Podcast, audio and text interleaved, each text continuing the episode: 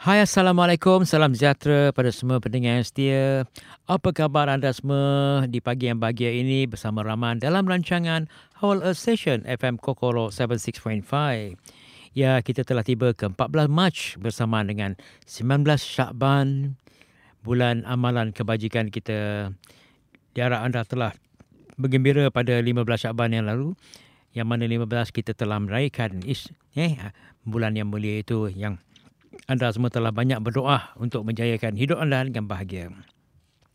Ya rakan-rakan marilah kita bersama meraihkan rancangan Probable Simulation ini khasnya pada rakyat Malaysia yang tinggal di Kansai dan juga rakan-rakan Jepun yang suka dan meminati lagu-lagu negara kita Malaysia. Selamat hari pada semua pendengar yang setia. Tak lupa ramai ucapkan sentiasa doa bahagia selalu. And happy birthday to all of you who celebrate your birthday. Always be happy. May God bless you all with long life, healthy, and always be happy. And don't forget to keep smiling. Welcome back to our first song today from Nor Anija Idris and Siti Nohaliza, and song title called Hati Kama. Let's enjoy the song till the end of the program. Yang balik kita pada topik pertama, kita cerita, sambung cerita tentang bulan Syaban. Yang mana dilakukan dalam tempoh setahun, diangkat kepada Allah. Ditulis siapa yang akan hidup dan siapa yang akan mati.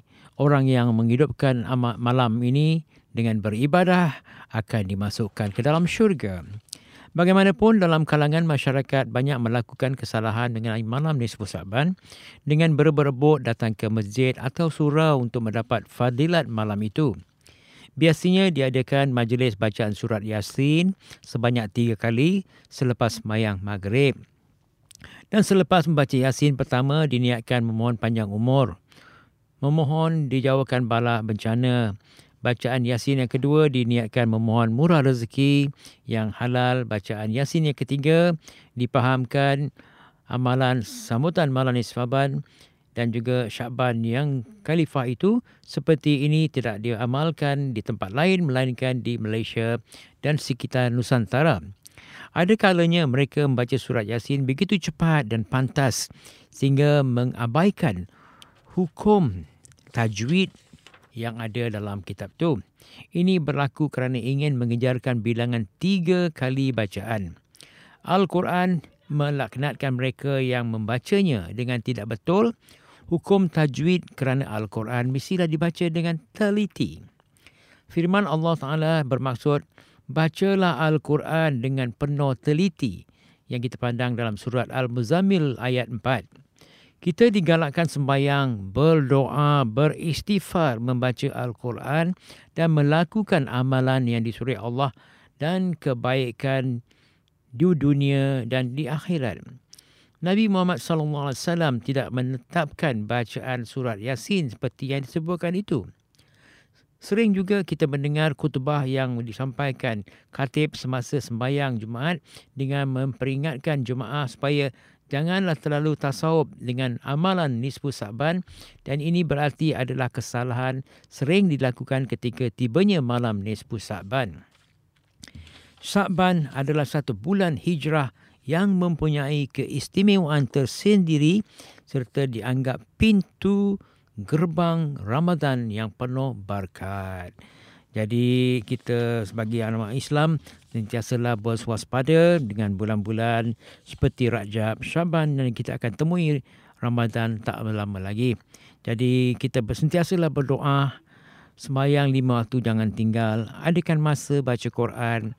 Sebagaimana tadi Rahman bagikan dengan tajwid Quran tu, kalau kita kalau tak dapat pergilah ke masjid-masjid. Banyak guru-guru yang akan ajar kita. Adakan masa mempelajari agama. Apa kata kita dengan lagu seterusnya daripada Mawi dengan lagu Kurnia Tuhan dan ikuti oleh Isa Khan dengan Syurga yang Sempurna.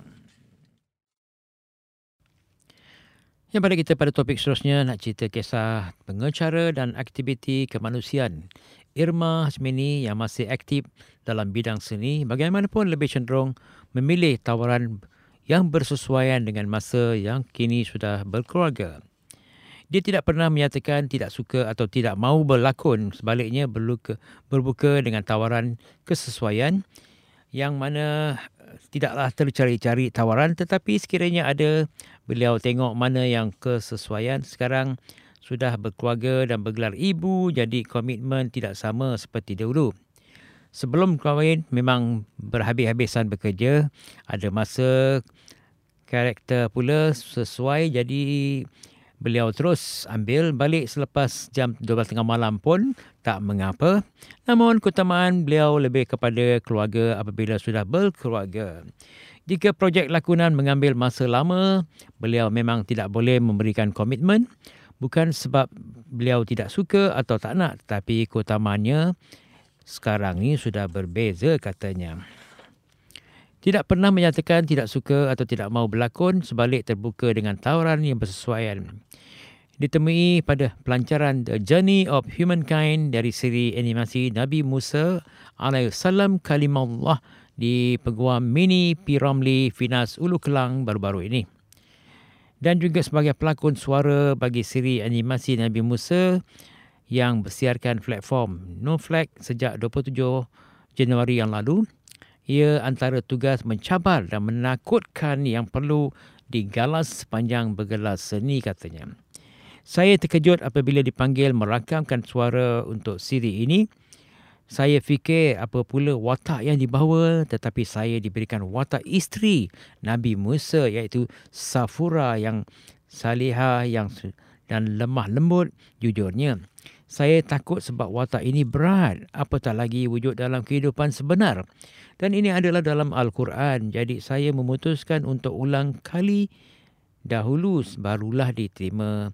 Itu pun selepas mendapat tahu yang membimbing kami sepanjang proses rakaman adalah rakan-rakan yang memberi keutamaan pada agama dan juga realiti itu.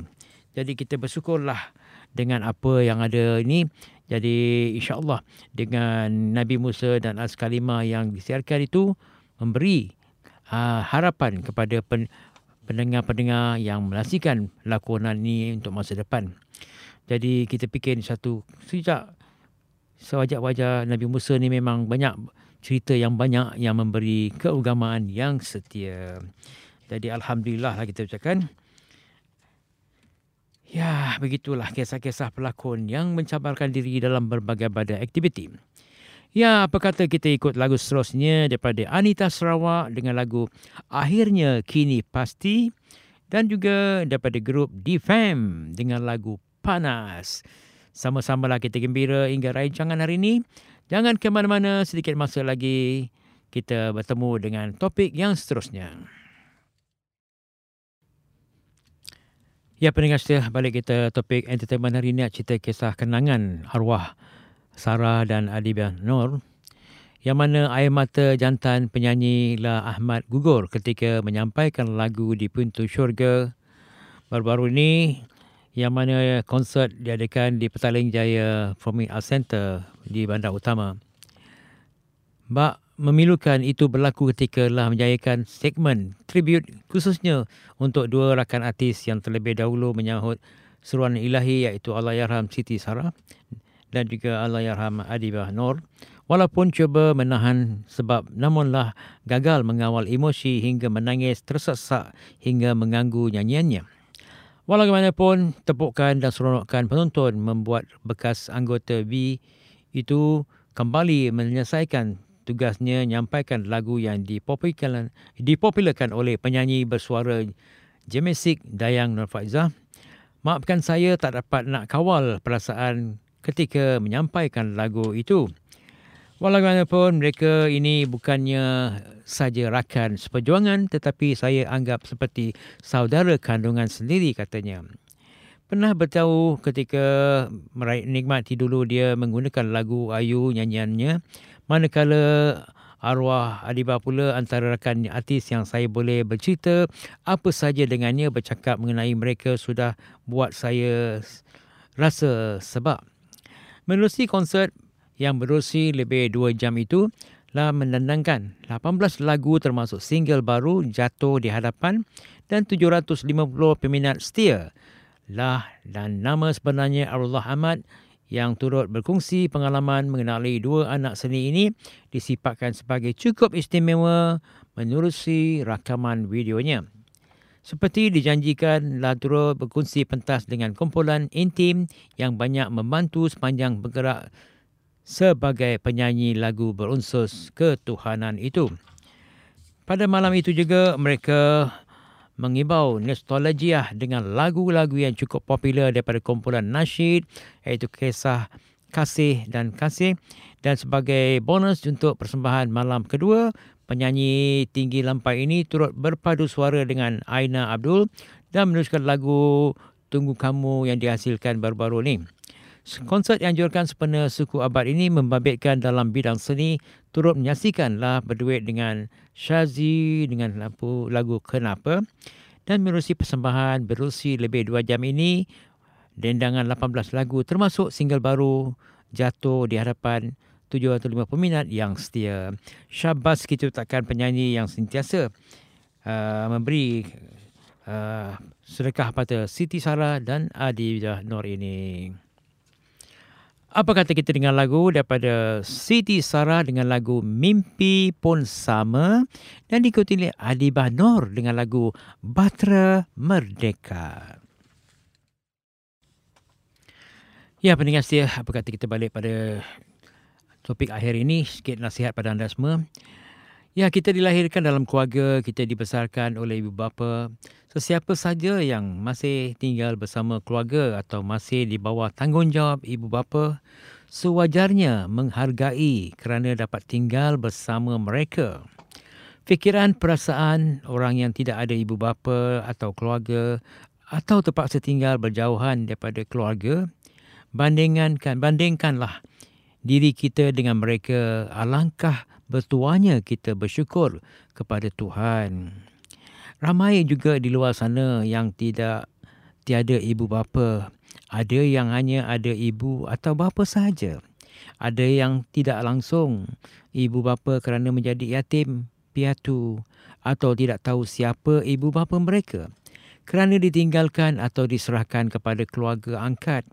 Setelah daripada kita dipelihara oleh ibu bapa angkat atau datuk dan nenek atau saudara mara yang lain. Namun bersyukurlah kerana ada juga orang yang memelihara, menjaga, mengasuh, memberi didikan dan menyekolahkan kita. Mereka lah yang membesarkan dan mengasuh kita sehingga kita menjadi manusia pada hari ini. Sewajarnya kita mengenang jasa mereka yang membesarkan kita kerana mereka lah ibu bapa kita. Siapa pada kita pada hari ini ialah hasil asuhan dan didikan ibu bapa kita. Mereka lah yang berjasa kepada kita. Mereka lah yang berkorban untuk kita. Jadi selain daripada ibu bapa kita juga dan angkatlah keluarga kasih sayang juga kita tunjukkan kepada orang lain sesama manusia misalnya kawan, murid, jiran, majikan dan lain-lain kita tumpukan gembira apabila mereka bahagia dan baiknya. Kita juga turut bersedih apabila mereka ditimpa musibah dalam kesedihan. Kita gembira melihat mereka berjaya dan sebaliknya kita benci atau tidak senang melihat mereka mendapat kesusahan dan dianyainya. Seorang rakan guru yang mengajar di sisi petang berkongsi pengalaman bersama anak muridnya. Semasa sekolah kami dilanda ribut yang menyebabkan bangun sekolah-sekolah bangunan sekolah jadi rosak. Semasa kejadian itu, hujan turun dengan lebat dan kilat sambung menyambung. Keadaan ini menyebabkan guru dan murid berada dalam kelas panik. Ada murid yang menjerit, ada yang menangis. Rakan saya memanggil anak-anak murid berkumpul di satu sudut dalam kelas. Katanya dia cuba melindungi anak murid itu bukan saja untuk apa untuk untuk keselamatan. Jadi buat apalah kita lah selamatkan diri kita mudah-mudahan kita semua bahagia. Apa kata kita dengar lagu seterusnya daripada Liza Hanem dengan lagu Malam Ini Kita Berpisah dan diikuti oleh Sharifah Aini dengan lagu Kepulangan Dalam Iman. Ya, pendengar setia ramai ucapkan terima kasih pada anda semua yang telah bersama Rahman hingga rancangan pada hari ini. Yes, our great listener, thank you very much to be with us today. And thank you for enjoying from overseas Malaysia. And hopefully I will see you next week with a more nice song and nice story from Malaysia. And please take care of your health during this period. And please send message to us and always with share radio and time free with radico.jp.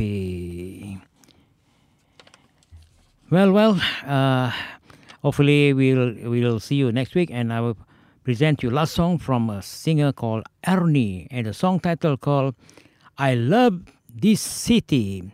See you next week. Bye bye.